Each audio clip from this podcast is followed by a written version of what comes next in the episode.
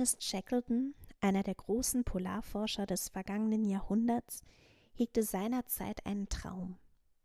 Nachdem ihm Roald Amundsen mit dem Betreten des Südpols zuvorgekommen war, brach er noch einmal Richtung Süden auf mit dem Vorhaben, den antarktischen Kontinent von Küste zu Küste zu überqueren.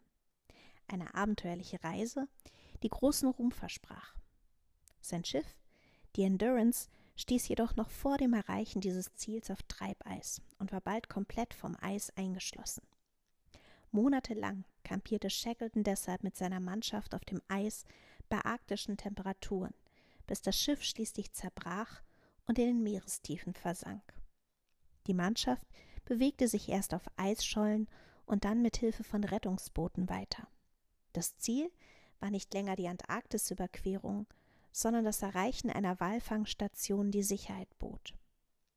Ernest Shackleton setzte hier Prioritäten, wollte zuvorderst das Leben seiner Mannschaft retten und nicht länger einen Rekord aufstellen.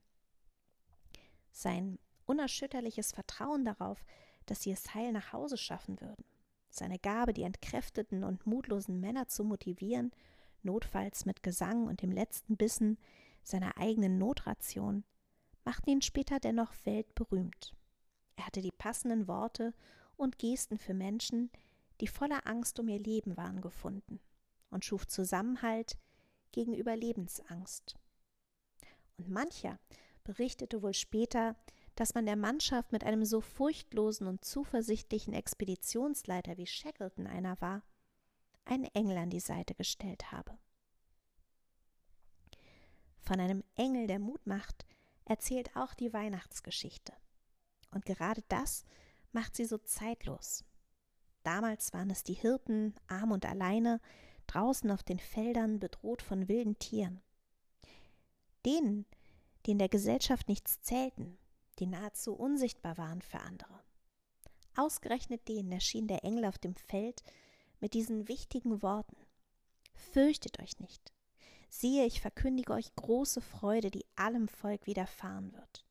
Denn euch ist heute der Retter geboren. Auch heute brauchen wir Engel, die uns Hoffnung machen. Engel, die uns, wenn wir Angst haben, sagen, fürchtet euch nicht. Oder grämt euch nicht, wenn wir wütend und genervt sind und innerlich zu verhärten oder zu verbittern drohen. Stresst euch nicht, wenn wir überlastet sind. Engel, die sagen, schämt euch nicht, wenn wir bloßgestellt werden und fürchten für Gott und für andere niemals genug zu sein. Und schließlich, versteckt euch nicht, wann immer wir das Gefühl haben, keine Rolle zu spielen, nicht einmal in unserem eigenen Leben. Uns allen hat der Engel etwas zu sagen, damals wie heute. Vom Retter, der kommt, aber eben anders als erwartet. Nicht im Palast auf dem Thron, sondern im Stall in der Futterkrippe liegt er.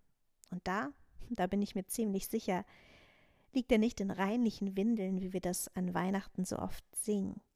Er kommt nicht stark und bedrohlich, sondern verletzlich und klein. Als Kind ganz einfacher, unprivilegierter Eltern, als Person of Color, unehelich geboren, irgendwie verdächtig gezeugt. Aber genau da kommt Gott hin nicht in die heile Welt, sondern in den Alltag hinein. Ob nun damals im schäbigen Stall oder heute in friedloser Zeit, Weihnachten, das glaube ich, kann überall werden. Und so dazu braucht überhaupt gar nichts heile sein.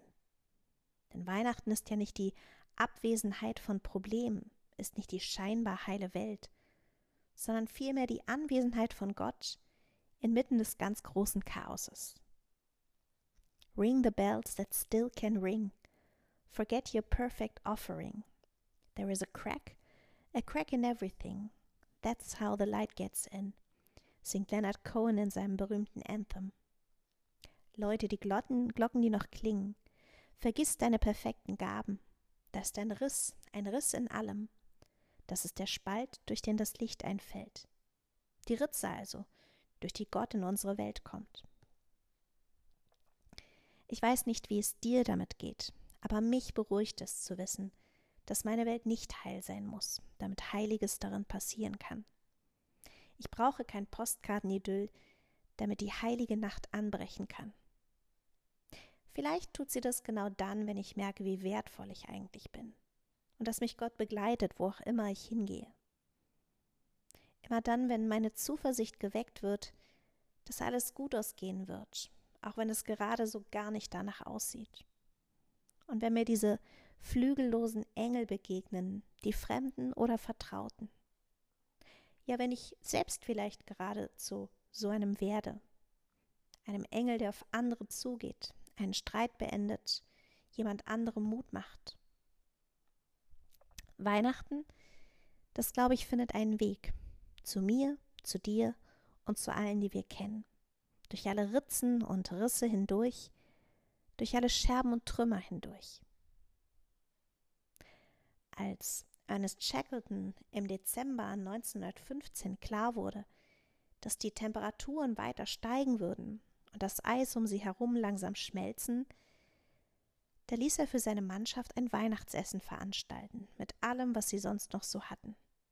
Es sollte ein Festmahl werden, das keiner so schnell vergaß. Und danach begann sie den großen Marsch. Weil Weihnachten war, fragte einer der Männer, ob wohl die daheimgebliebenen Angehörigen wohl noch an sie dächten. Natürlich, wagte ein anderer zu antworten. Wenn wir an Weihnachten nicht an Wunder glauben, wann dann? Und so gingen die Männer weiter. Und in seinen Erinnerungen schrieb Shackleton später, es habe sich so angefühlt, als sei da noch wer dabei gewesen. Und ich glaube ja, das war Gott. Durchscheinend durch das brüchige Eis, durchscheinend durch die Risse, als Licht der Hoffnung für dieses Abenteuer. Fürchtet euch nicht. Siehe, ich verkündige euch große Freude. Dass diese Worte auch dich heute im Herzen erreichen, dass sie dort ankern werden und du sie vielleicht sogar an andere weitergibst. Ja, das wünsche ich dir heute von Herzen. Und dann, das glaube ich ganz fest, wird Weihnachten werden. Dann wird der Moment ein wertvoller sein und diese Nacht auch eine heilige. Amen.